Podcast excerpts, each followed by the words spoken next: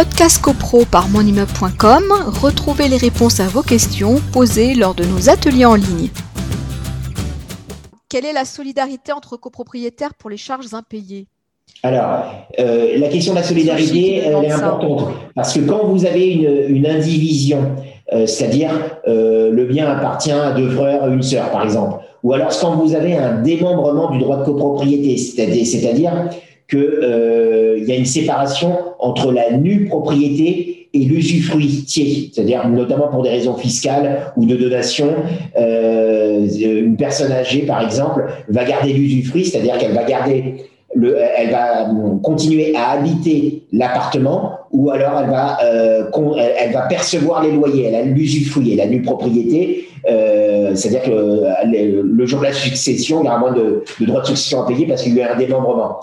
Donc, en cas de démembrement, on a un usufruitier et un nu propriétaire, ou en cas d'indivision, deux frères et une sœur, mais les indivisions peuvent être évidemment diverses et variées, se pose la question, s'il n'y a rien qui a été prévu, Normalement, alors entre le démembrement, entre les grosses réparations et les, grosses réparations qui seront à la charge du nu propriétaire et euh, tout ce qui est lié à l'occupation de l'immeuble seront à la charge du, de l'usufruitier. Et en cas d'indivision, eh bien, euh, le syndic doit normalement appeler les charges euh, sur la cote-part détenue par chacun dans la division.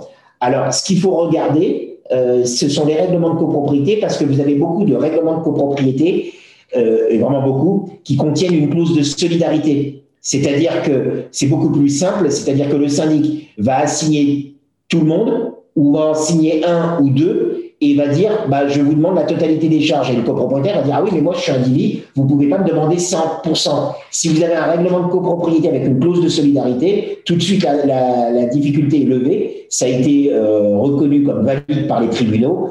Donc, euh, vous, regardez vos règlements de copropriété, c'est pas systématiquement le cas, mais vous en avez beaucoup qui en contiennent ça facilite les choses.